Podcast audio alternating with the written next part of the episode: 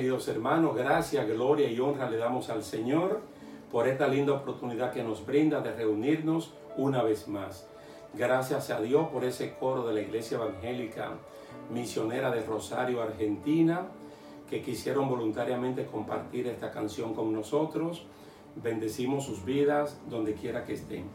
También damos gracias al Señor por la salud de nuestro hermano Hugo Ayala, la salud también de nuestro hermano José Riascos, de nuestro hermano César Velastegui, de Beverly, de Judith, de todos los que están en tratamiento. Siempre estamos esperando lo mejor en el porvenir. Queremos decirle a ambas congregaciones que en el día de ayer tuvimos reunión, la Junta de la Iglesia Emanuel, para ir hablando acerca de la reapertura del templo. Y hemos, hemos tomado dos decisiones. Una de ellas es esperar que los anglos también retornen, que el pastor está de vacaciones, para tratar de hacer el protocolo en conjunto. Y número dos, esperar que las escuelas reabran, que ya está programado para reabrir del 8 al 14 de septiembre de manera progresiva y luego evaluar eh, cómo es la situación. Nosotros pronto vamos a abrir de acuerdo a nuestras posibilidades porque Manuel es un edificio que se usa por dos congregaciones. la Junta de Woodbridge tiene reunión mañana y también van a abordar el mismo tema, dando por sentado que las condiciones son mejores para que pronto la iglesia se pueda abrir a como dicen la recomendación del gobierno, un 30% de la capacidad del edificio. Nosotros entendemos que hay congregaciones que ya abrieron y están operando a un nivel mínimo. No se desesperen que en su momento oportuno nosotros también vamos a abrir. Lo que queremos evitar es que se abra y que se cierre, sino que abierta y permanezca así y nunca más se tenga que cerrar.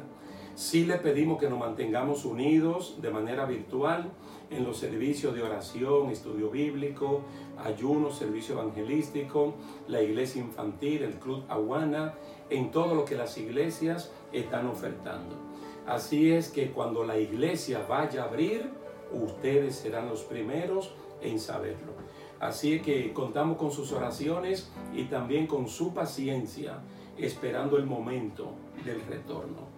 Vamos a abrir nuestras Biblias una vez más y vamos a leer en Oseas, capítulo 14, los primeros tres versículos. Yo creo que aunque usted esté en la sala de su casa, en cualquier parte de su casa, donde esté, es seguir la práctica de abrir la Biblia y de leerla, o de encender el celular y también poder leer la palabra de Dios. Cuantas veces usted la lea es mucho mejor, porque ella queda impregnada en Santiago dice la palabra implantada desde la cual Dios puede operar. Los primeros tres versículos de Osea 14 dicen así, vuelve, oh Israel, a Jehová tu Dios, por tu pecado has caído. Llevad con vosotros palabra de súplica y volved a Jehová y decidle, quita toda iniquidad y acepta el bien y te ofreceremos la ofrenda de nuestros labios. No nos librará el asirio, no montaremos en caballos, ni nunca más diremos a la obra de nuestras manos, dioses nuestros, porque en ti el huérfano alcanzará misericordia. Gloria a Dios, que el Señor siga bendiciendo su palabra en nuestras vidas. Ojalá, hermanos, que podamos releer una vez más este pasaje para que podamos entender lo que es regresar a Dios, lo que es volver a Dios, lo que es el llamado de Dios de todo corazón para que el inconverso o el creyente descarriado o el creyente que está frío, apático e indiferente vuelva a Dios. Pero claramente vemos que el reconocimiento de haber fallado tiene que ser primordial. Es decir, la persona no puede regresar creyendo que no pasó nada. Nosotros no podemos pretender y llevar la misma actitud de Adán y Eva de cometer un pecado, salir huyendo, escondernos en una cueva o donde sea y luego comenzar a justificar nuestros errores, en vez de confesarlo, pedir perdón y apartarnos de ello. Entonces, estos primeros tres versículos, que sería bueno que ustedes lean el capítulo completo, que son nueve versículos, lo que nos está hablando es de un arrepentimiento de corazón para regresar a Dios, volvernos a Él, arrepentirnos y no confiar en nada ni en nadie. Vean que aquí en Osea se está hablando del imperio asirio, porque hay un momento que la persona confía en un imperio, confía en un sistema de gobierno, confían en que el gobierno en el cual están viviendo es el número uno del mundo y no necesitan a Dios. Por eso es que hay muchas personas en Canadá, Estados Unidos y Europa que ellos han asesinado a Dios en su vida, han matado a Dios en su vida porque su Dios son sus propias manos o su Dios es el sistema de gobierno que hay. Un sistema de gobierno que lo podemos aplaudir, lo podemos elogiar, pero nunca podemos sustituirlo por la dependencia de Dios. Entonces ellos tienen que renunciar a depender del asirio, pero tienen que renunciar a depender de sus manos, porque a la obra de sus manos, incluyendo el trabajo, incluyendo la riqueza, incluyendo el dinero, hay muchas personas que se apartan y a eso le dicen dioses. A los caballos, que pueden ser los carros modernos, las casas, el estatus, para muchas personas, esos son sus dioses. Pero cuando uno viene al Dios verdadero, tiene que reconocer que algo ha pasado. Uno no puede llegar por amor al arte diciendo aquí estoy. Porque si no hay un arrepentimiento, como dice la palabra en el Evangelio de Juan, si no hay un cambio, la persona se va a quedar exactamente igual. Entonces, al regresar a Dios, tenemos que reconocer que algo pasó. Y podemos seguir el ejemplo de David en el Salmo 51, en el Salmo 32 y en el Salmo 51.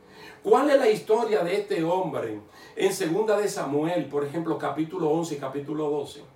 David es una persona que comete un fragante pecado delante de Dios. Un pecado abominable delante de Dios. Y con un pecado cubrió otro. Y con otro pecado cubrió otro. Porque ese es el problema de la persona cuando comete su falta. Que no quiere que los demás lo sepan. Y si los demás no lo saben, ellos creen que están bien. Por lo tanto, no tienen nada de qué arrepentirse. Entonces David cometió un pecado muy abominable ante los ojos de Dios. Y duró entre nueve y doce meses escondiendo ese pecado. Ya no cantaba, ya no tocaba, ya no se congregaba y tenía una vida como él lo declara en el Salmo 32, que todo lo verde se convirtió en, en algo seco, en un desierto árido completamente. Ahora, cuando en el Salmo 51 él se arrepiente, él llega donde Dios y le dice, contra ti, contra ti he pecado. Salmo 51, versículo 4. Contra ti, contra ti yo he pecado. Es decir, él reconoce, él se está acercando a Dios, él está volviendo a Dios, pero él no está volviendo y diciendo, como yo fui ungido anteriormente, ahora yo puedo llegar como si nada hubiera pasado. Él le dice a Dios, contra ti, contra ti yo he pecado. Y en los versículos 14 al 16, específicamente en el 16, del mismo Salmo 51, él reconoce que en la condición de pecado, Él no le puede ofrecer a Dios un sacrificio que Dios aceptaría. Porque muchas veces el creyente descarriado o el creyente en pecado oculto le ofrece sacrificio a Dios creyendo que Dios lo va a aceptar. Como que por el sacrificio Dios va a pasar por alto el pecado no confesado que tiene. Y según Oseas no es así. Claramente dice, por tu pecado has caído. Entonces tiene que llevar palabra de súplica. Es decir, tiene que reconocer que lo ha hecho mal. Y Dios que es amplio en perdonar, Él lo va a hacer. Todo lo del Salmo 51 y lo del 2 de Samuel capítulo 12, nosotros sabemos que allí hay una persona que es un instrumento de Dios y es el profeta Natán. Entonces cuando este hombre confiesa sus pecados, Dios trata con Natán y le dice que le diga a David lo que le va a ocurrir que realmente sus pecados han sido perdonados. ¿Por qué? Porque lo confesó. Y luego él dice en ese Salmo 32, bienaventurado el hombre al cual Dios no inculpa de pecado. ¿Y sabe por qué no lo inculpa? Porque la persona se acerca a Dios confesando que ha fallado. Si tú no reconoces tu falla, ¿cómo va a mejorar? ¿Cómo vas a cambiar? Tú te puedes lavar con jabón de lavadores. Tú te puedes lavar con lejía. Tú te puedes lavar con religión. Tú te puedes lavar con ofrendas. Tú te puedes lavar, eh, lavar con obras generosas. Pero Primera de Corintios capítulo 13 dice que si no hay un amor que está fundamentado en un arrepentimiento, en un acercamiento a Dios, eso no sirve para nada. Hay otro ejemplo también muy conocido, que los predicadores de vez en cuando lo tomamos como ejemplo y predicamos del hijo pródigo, del papá amoroso y del hijo pródigo. Y todos entendemos que el hijo le faltó al papá. Y en eso no vamos a entrar, sino cuando el muchacho vuelve en sí y él reconoce que le ha faltado a Dios y que le ha faltado al papá. Entonces él dice, una manera de ensayo, yo voy a volver a mi papá y le voy a decir esto. Papá, yo he pecado contra el cielo y he pecado contra ti. Ya yo no soy digno de que tú me llames tu hijo. Hazme como un jornalero, un jornalero de lo que tú tienes aquí en tu casa. Entonces vemos que una persona que se va a acercar a su papá, pero él no va a llegar allí como si nada ha pasado diciéndole como yo soy hijo, acéptame. Como quien dice, para recuperarse y volver a lo mismo. Hermano, el arrepentimiento es un cambio radical. Es una metanoia por dentro y por fuera. Es un giro de 180 grados. Y no importa si tú eres un impío que nunca te ha arrepentido o un creyente descarriado, te tiene que acercar a Dios, pero reconociendo que tú has faltado. No es así cuando uno se acerca a una persona que uno ha agraviado. No tiene uno que acercarse al agraviado, uno como agresor, y reconocer su falta y solicitar perdón de la persona. Asimismo es para con Dios. Entonces aquí en Lucas capítulo 15, verso 20 al 22, nosotros vemos que este muchacho, cuando él llega al encuentro con el Padre, cuando él se acerca a su papá, ¿qué es lo que él le dice? Padre, yo he pecado contra el cielo, pero yo he pecado contra ti. Entonces Él está confesando, Él está trayendo palabra de súplicas. Él está reconociendo que nunca más Él va a depender ni de Él, ni de las riquezas, ni de su trabajo, sino que Él quiere incluso no ser llamado su hijo, sino que Dios lo haga como uno de sus jornaleros, que el papá lo haga, perdón, como uno de sus jornaleros. Pero no podemos seguir el ejemplo de la iglesia de Teatira. Hay personas que siguen ese ejemplo. Nosotros estudiamos la iglesia de Teatira y vimos el perfil de la persona que componía en esa iglesia. Una iglesia que a mi modo humilde de ver las cosas, yo creo que es una iglesia ejemplar. Que lo que se dice de Teatira, yo creo que no se dice ni de Corinto, ni de Éfeso, ni de la Odisea, ni de Filipen. No se dice, solamente se dice de ellos. Dice, yo conozco tu obra, tu servicio, tu amor, tu cariño, tu disposición, tu crecimiento, tu avance cuantitativo. Tus obras postreras superan a las primeras, pero tengo algo contra ti. Entonces lo que el Señor le dice que tiene contra esos hermanos, le está diciendo hay un pecado. Lo tiene que reconocer, te tiene que apartar si quiere prosperar en la totalidad. ¿Y qué dice allí en Apocalipsis, el capítulo 2, verso 21? Que Dios le ha dado tiempo dice, yo le he dado tiempo y no se quiere arrepentir. Es decir, el tiempo no siempre corre a nuestro favor. Ellos están dentro de la congregación y están participando en la oración, en los cánticos, en los diezmos, en las ofrendas, en todo. Pero con esas cosas uno no le agrada a Dios. Allá en Samuel dice que Dios no anda buscando sacrificios. Dios no quiere que le den ofrenda, macho cabríos, ovejas, lo que sea. Dios anda buscando un corazón obediente. Una persona que se arrepienta por dentro para luego manifestarlo por fuera. ¿Ustedes creen que alguna persona dando ofrenda o llegando temprano, yéndose tarde, va a callar la conciencia de Dios que su justicia reclama un cambio en usted y en mí? Dice, Él nos da tiempo para el arrepentimiento. No hace mucho tiempo, precisamente en marzo, en nuestros últimos cultos presenciales en la iglesia de Woodbridge y en Emanuel, que estuvimos predicando de tu oración ha sido oída, eh, tanto en Primera de Reyes como en Segunda de eh, Crónica, capítulo 6, capítulo 7, nosotros estuvimos hablando de, de esa gran solemnidad, de esa gran ceremonia, cuando el templo de Jerusalén fue inaugurado. Eh, fue consagrado para el ministerio de Dios que Salomón hizo una oración bien extensa, de rodillas, con la mano levantada. Él le dijo a Dios todo el que, cinco condiciones le puso, cinco escenarios de hambre, de enfermedad, de persecución, de esto, del otro. Si la gente viene a este lugar y clama, tú lo irás. Oye eso. Él está diciendo, como esto es algo tan hermoso, tan grande, y esto está dedicado única y exclusivamente para ti, todo el que venga a este templo y ore, tú lo vas a escuchar. Ajá, así por así. Entonces, ¿qué fue lo que el Señor hizo en Segunda de Crónicas 7:14? Que el Señor entonces puso la condición y él dice, si mi pueblo, sobre el cual mi nombre es invocado, se arrepintiere, mire, se arrepintiere de sus pecados si se humillara mi pueblo, entonces yo voy a escuchar desde los cielos. Entonces yo voy a perdonar sus pecados. Entonces yo voy a sanar su tierra. Yo voy a sanar su casa, su familia, su todo. Pero si se arrepiente, ¿y qué implica el arrepentimiento? Un reconocimiento sincero y voluntario de que yo he fallado Qué bonito lo de Adán y lo de Eva, qué bonito se vio eso. Adán, Adán, ¿dónde tú estás? Escuché tu voz, tuve miedo y me escondí. ¿Y por qué tuviste miedo? Y cuando salen de allí que el Señor lo ve desnudo, vestido con, con hojas, ¿Y qué es eso? ¿Y qué es lo que ha pasado? El Señor le pregunta como si Él no supiera.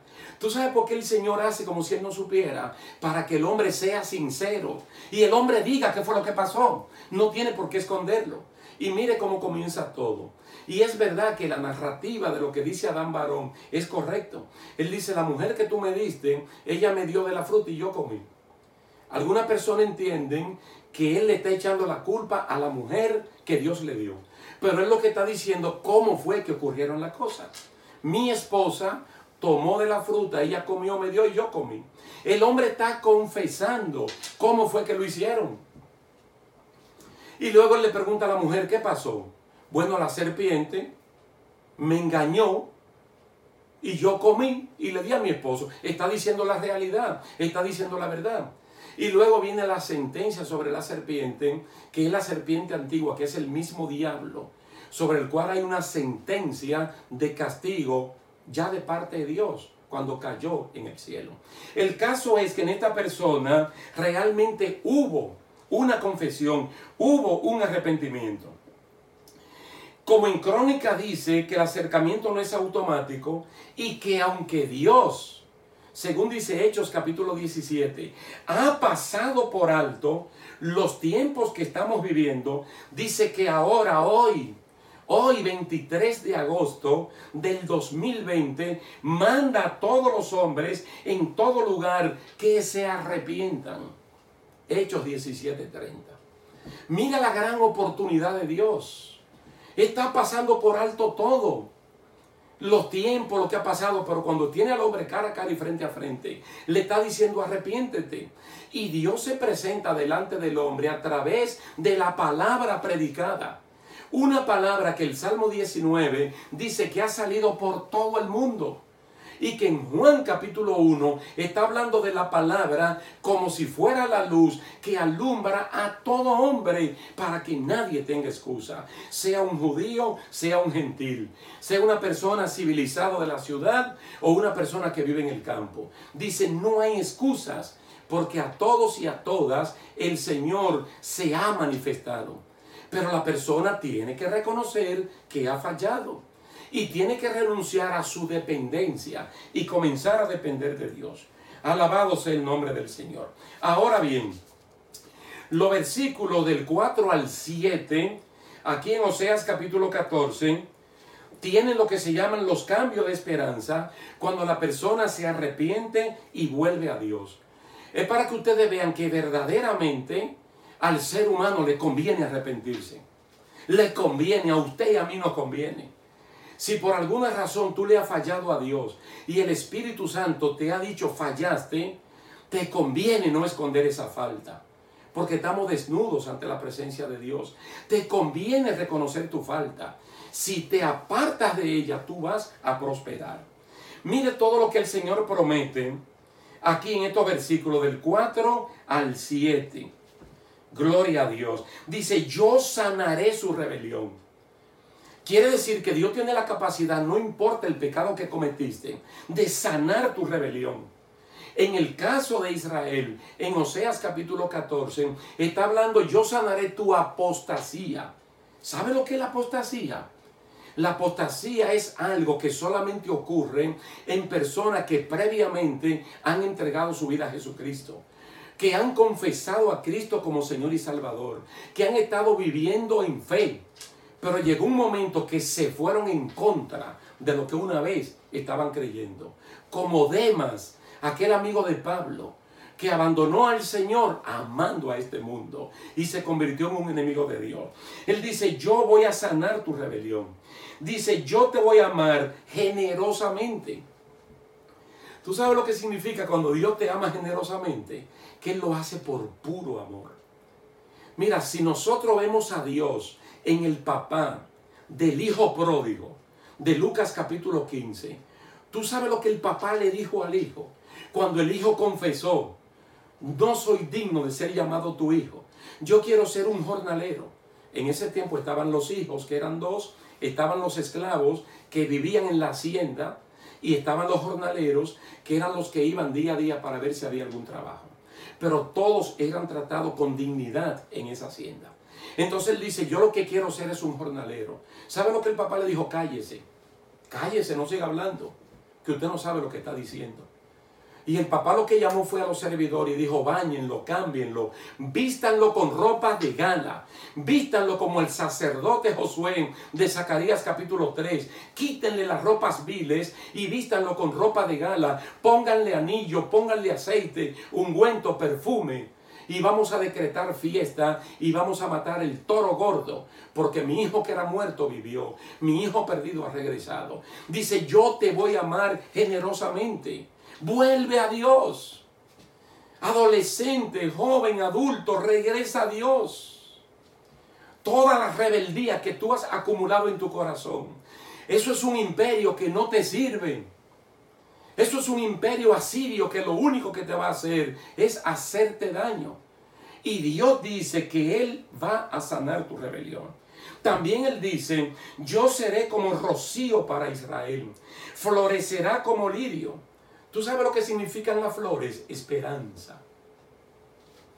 Cuando uno ve aquí en la primavera, en, en marzo, abril, que todas las plantas que dan fruto comienzan a florecer, hermano, mira, así mismo florece la esperanza en uno de un tiempo climático mejor. Entonces le está diciendo, primero rocío, lluvia temprana, y luego florecerá como lirio. Tu vida va a renacer. Dios te va a sacar de la inmundicia, del pecado, de la apostasía, de la maldad. No hay nada en el mundo mejor que servirle a Dios. Pregúntale al hijo pródigo. Estaba con los cerdos, alimentando cerdos, y quería comer comida de puercos, y ni eso le permitían. ¿Eso es lo que tú quieres? Yo no creo que eso es lo que tú quieres. Ni volver al vómito de los perros. Tú quieres algo mejor. Una vida limpia, santa, como el Señor dice. Oye, el florecimiento del lirio significa esperanza. Habrá cambio para ti, cambio para tu familia. Te aseguro por la Biblia que Dios no puede fallar, que te irá mejor. Ustedes nos recuerdan que no hace mucho tiempo yo le hablé de Isaías capítulo 26. Lo ligué con el Salmo 37. Extraordinario mensaje de la palabra del Señor. Tú guardarás en completa paz aquel cuyo pensamiento en ti persevera, porque en ti ha confiado. Dios te va a cambiar, Dios te va a transformar. Mire qué más. Dice, brotarán sus renuevos. Será su esplendor como el del olivo. Cultivarán nuevo trigo. Florecerá como la vid. ¿Sabe lo que significa esto? Dios te va a dar en abundancia. Santo es el Señor. David en ese Salmo 32, él dice, mientras yo oculté mi pecado, mientras yo callé mi falta, me sequé, como ese desierto de Chile, o como el desierto del Sahara, o como las dunas de Baní en la República Dominicana, seco completamente.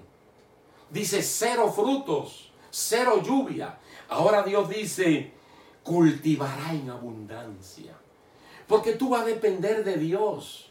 Tú no vas a depender del asirio, no dependerá del caballo, no dependerá de tus propias fuerzas, no dependerá del amigo, no dependerá del pecado, de la soberbia, de la maldad. Tú vas a depender de Dios. Y Él está diciendo aquí de forma poética, Mira, brotarán renuevos. Su esplendor será como el olivo. Cultivarán trigo nuevo. Florecerá como la vid. Vida abundante. Y mira lo que dice la última parte, en el versículo 7. Su fama será como la del vino del Líbano. ¿Tú sabes lo que significa fama? Que otros reconocen lo que Dios ha hecho en tu vida. oh, gloria a Dios. Tú vas a ser famoso como Enoch, que todo el mundo sabía que no caminaba con Dios. Tú vas a ser famoso como Noé. Todo el mundo sabía que él caminaba con Dios. Tú serás famoso como Esteban, que aún juzgándolo, la gente lo veía como un ángel de Dios. Tu fama será más grande que la fama del vino del Líbano, que en ese tiempo todo el mundo hablaba de ese vino, como se puede cultivar en el tiempo actual. Hay productos de diferentes países, el mango dominicano o el aguacate de allí o el pescado, famoso, en cada región hay cosas famosas. Pero el Señor está diciendo, su fama será conocida por todos. Todo el mundo sabrá que tú volviste a Dios, porque el cambio será evidente. Si no, pregúntele al endemoniado Gadareno. Pregúntele al endemoniado Gadareno. ¿Sabe lo que el Señor Jesucristo le dijo? Da media vuelta y vete a tu familia y a los tuyos y cuéntale la misericordia que Dios ha tenido contigo y lo que Dios ha hecho en tu vida. Porque él quería literalmente montarse en la barca y seguir a Jesús. Ahora imagínate la experiencia de los familiares cuando este hombre toca la puerta y ellos le abren. Mira, lo ven bien vestido, bien peinado, lo ven limpio, lo ven cuerdo, así como el hijo pródigo, cuando volvió en sí. Entonces ellos preguntan, ¿qué te pasó? Y entonces él tiene que decir un hombre llamado Jesús. Tuvo misericordia de mí y me cambió y me transformó. Ahora mi vida es para servirle a Él. Otros se van a dar cuenta. Oh, bendito sea el nombre del Señor. Pero yo quiero que ustedes vean conmigo, hermanos, el versículo número 9 de Oseas capítulo 14. En este vuelve a Dios, en este regresa a Dios. Aquí hay una pregunta. ¿Quién es sabio para que entienda esto? Fíjate, el Señor lo que le está diciendo, mira, antes incluso de tú volver a Dios, antes de tú regresar a Dios. Lo poco que tú tienes de entendimiento porque está cautivo por el diablo y por el pecado, analiza las conveniencias de seguir viviendo esa vida maldita, esa vida en el pecado, en el oprobio del diablo o una vida en la mano del Señor. Y Dios te está desafiando para que use tu sabiduría.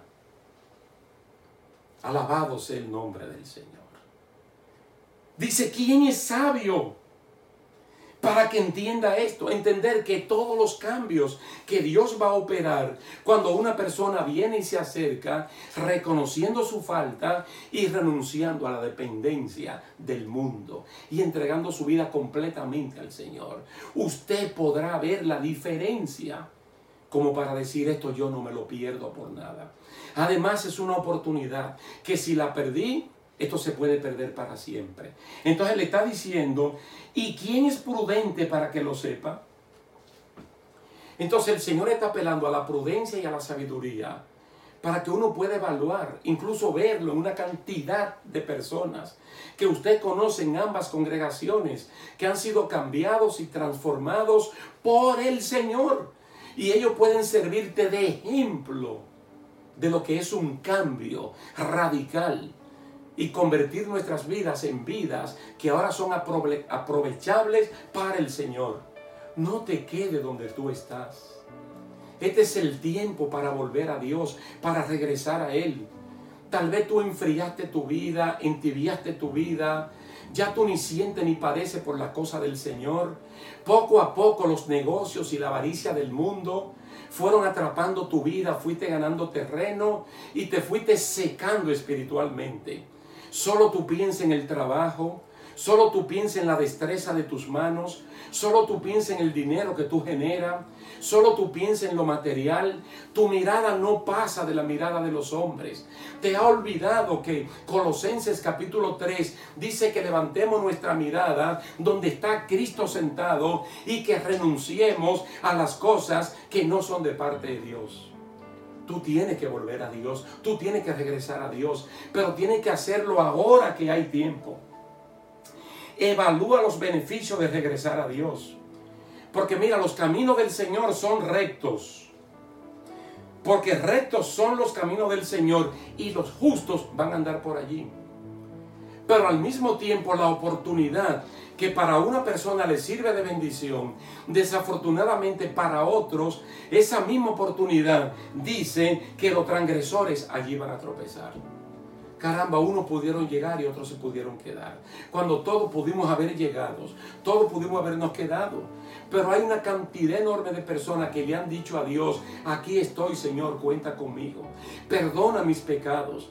Ellos se ven reflejados en aquel publicano que llegó al templo y cayó inmediatamente de rodillas. Y la vergüenza, la pobreza espiritual era tan grande que no era capaz de levantar su cabeza, sino que solamente se daba en el pecho y le decía, Señor, ven pronto a mí que soy un pecador. Ven pronto a mí que soy un pecador. ¿Sabe lo que dice la palabra de Dios? Que ese hombre fue justificado. Fue justificado. Porque el mismo Salmo 51 dice que un corazón contrito, un corazón humillado, Dios no lo desprecia y se cumplen los nueve versículos de Oseas capítulo 14.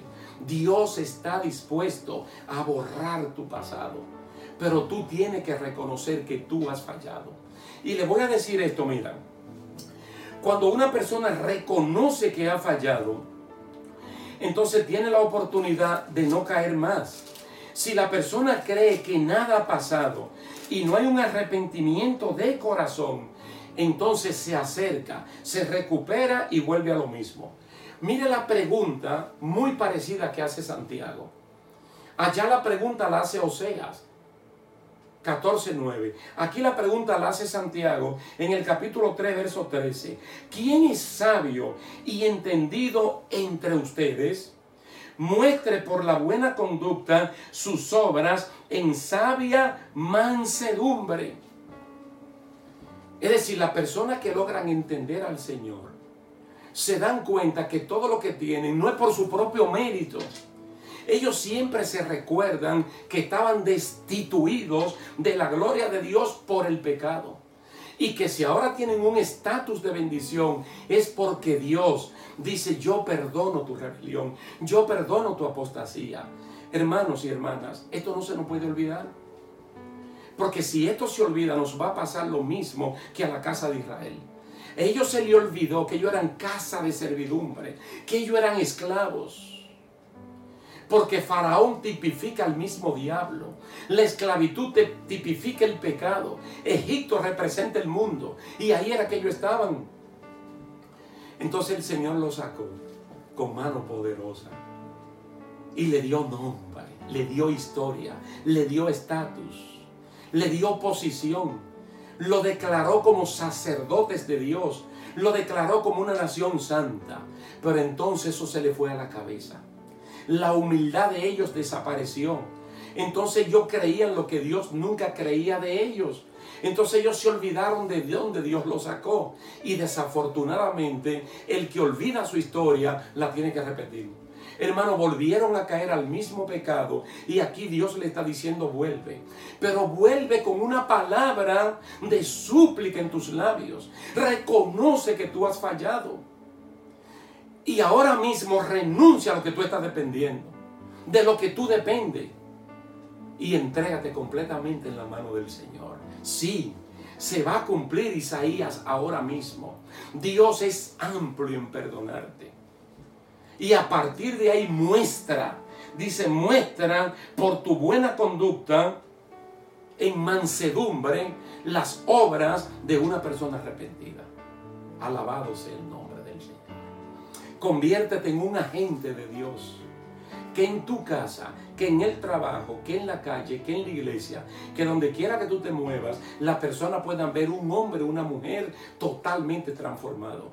Que sea tú el que puede irradiar luz en el círculo de amigos o de familiares que no son cristianos. Pero no es verdad que tú eres la persona que tú te vas a convertir en tinieblas para tú complacer a las personas del mundo. El cambio que Dios ha hecho en tu vida es tan grande que todo el mundo debe saberlo. Oh, gloria a Dios. Vamos a dejarlo hasta aquí, dándole las gracias a Dios, a ustedes por su atención, pidiéndoles, rogándoles en el amor del Señor que nos mantengamos unidos, atentos a la voz de sus pastores, de sus líderes, que nosotros le vamos a comunicar cualquier cosa que tenga que ver con la vida institucional de ambas congregaciones. Mientras tanto, durante esta semana tenemos nuestras actividades regulares el miércoles y el jueves y también tenemos la escuela bíblica de verano que va a ser en línea también miércoles, jueves y viernes a las 11 de la mañana, esperando que todos los padres sí registraron a sus hijos a tiempo. Y posteriormente el Club Aguana también. Dele seguimiento al calendario de ambas congregaciones. Si algo se le olvida, usted puede entrar a la página de Woodbridge o puede entrar a la página de Manuel y ahí va a encontrar todas las informaciones que tienen que ver con la vida de ambas congregaciones. Así es que vamos a orar para ser despedidos, dándole la gracia al Señor, porque hasta aquí Él nos ha ayudado. Es un gran ebenecer el que de nuestros corazones tiene que salir. Buen Dios y Padre Celestial, muchas gracias te damos por este tiempo, un tiempo de bendición.